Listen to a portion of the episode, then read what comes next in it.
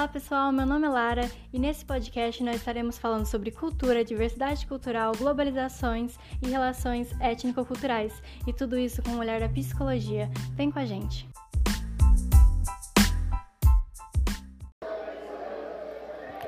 Oi moça, qual o seu nome? Francisca Rita da Silva. Francisca, sabe nos dizer o que seria cultura?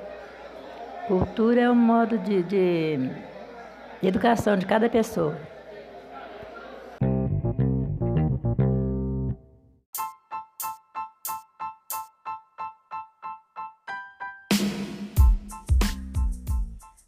Cultura ela pode ser descrita de várias formas. Primeiramente, podemos dizer que toda e qualquer atividade resultado da interação do ser humano é cultura.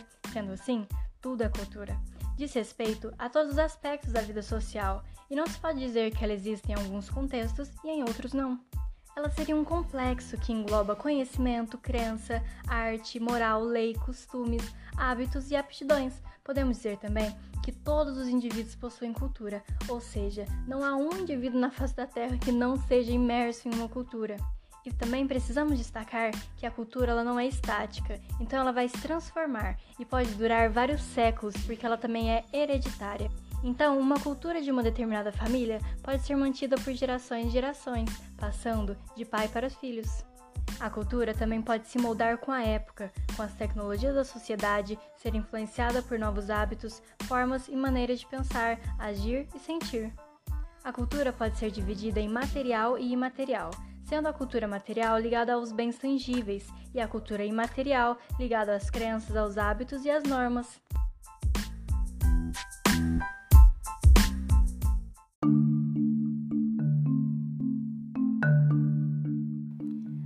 Ok, galera, mas e o olhar da psicologia sobre a cultura? Vamos dar uma olhada?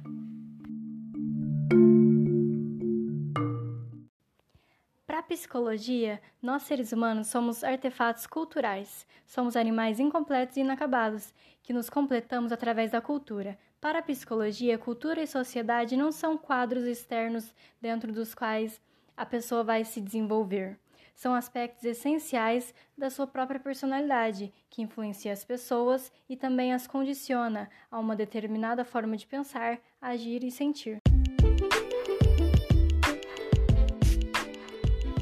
Bom, agora eu irei citar dois autores que são muito importantes para a psicologia. Um deles é o Skinner e o outro é o Freud. Primeiramente, estarei falando de Skinner, que para esse autor, o pertencer de cada um de nós a um específico grupo social determina a nossa cultura e as práticas nela inspirada.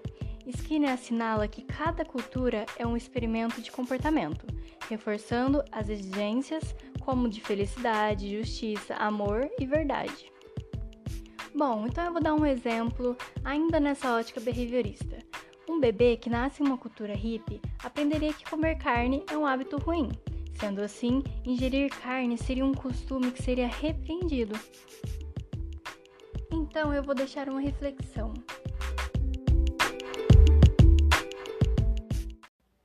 Seria possível mudar a cultura de um grupo social utilizando-se apenas de práticas behavioristas?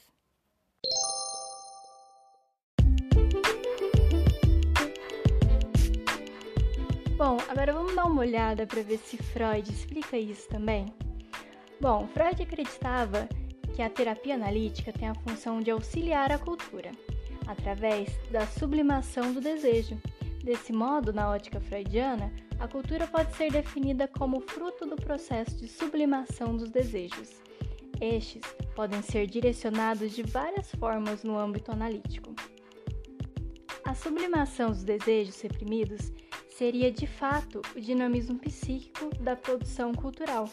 Ainda é no âmbito do puro psicológico que se define o que é cultura, sendo que esta está ultimamente subordinada à ciência, à sua linguagem e aos seus métodos.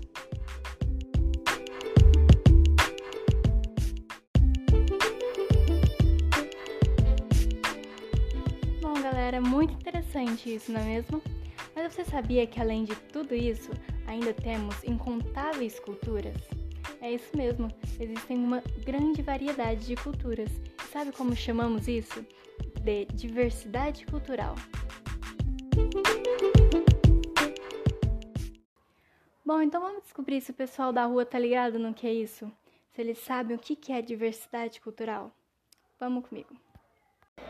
Moça, qual é o seu nome? Joyce. Joyce, sabe me explicar o que é diversidade cultural? Bom, eu acredito que diversidade cultural é como aqui no nosso país, no Brasil. Existem vários estados e cada um tem a sua, a sua cultura é, na alimentação, é, na sua história, na história da cidade. Mas eu acredito que também pode ser de cada pessoa o seu modo de, de se vestir e no que acredita.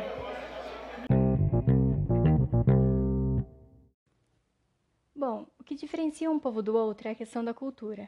Sendo assim, a diversidade cultural é concebida como um conjunto de diferenças vividas e partilhadas por inúmeras pessoas. Essa diversidade está presente em diversos contextos, em todas as sociedades. No nosso dia a dia, estamos constantemente convivendo com grupos distintos, com pessoas diferentes da gente. Porém, essa diversidade não deve ser olhada com um olhar de julgamento, um olhar de preconceito, mas sim precisamos ser capazes de compreender, valorizar e saber lidar com as diversidades de cada um.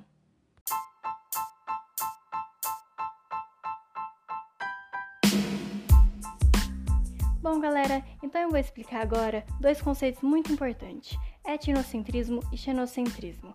Etnocentrismo é quando julgamos a cultura do outro a partir dos nossos ideais, nos colocamos como superiores e inferiorizamos o que é diferente. Errado isso, né? Já o xenocentrismo é quase o contrário disso. É quando valorizamos mais o que está lá fora, no exterior, do que as coisas que estão aqui no nosso país, na nossa própria cultura.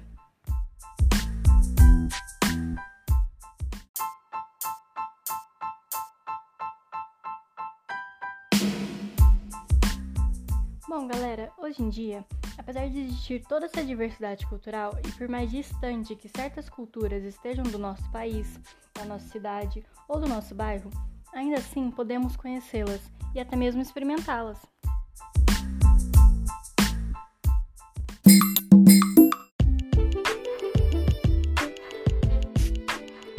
Porém, a globalização causou uma homogeneização e massificação descaracterizando as culturas tradicionais e identidades locais, e tem o potencial também de anular as práticas culturais, corroendo as tradições e identidades culturais.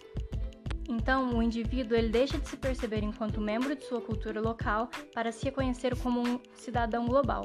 E aos poucos, as culturas vão se tornando universalizadas. E assim entramos no assunto de relações étnico-culturais.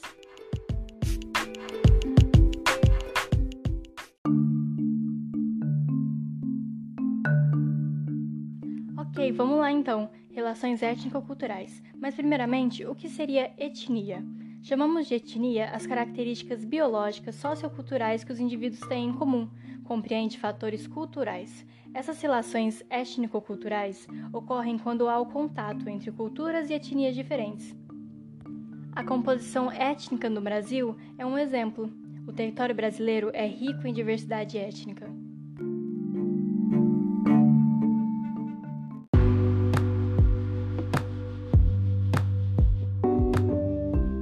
Mas será que há algo que liga toda a humanidade desde seus primórdios? Para Jung, sim, e eu vou explicar melhor isso.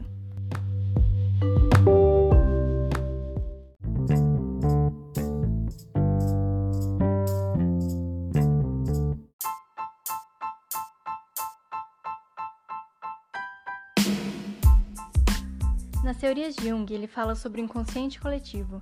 Jung acredita que, assim como nós acumulamos e organizamos nossas experiências pessoais no inconsciente pessoal, a humanidade como espécie também armazena coletivamente as experiências dos humanos no inconsciente coletivo e que essa herança é passada de geração para geração. Isso significa que nós somos construídos historicamente e somos moldados em uma relação marcada pelas características histórico-culturais.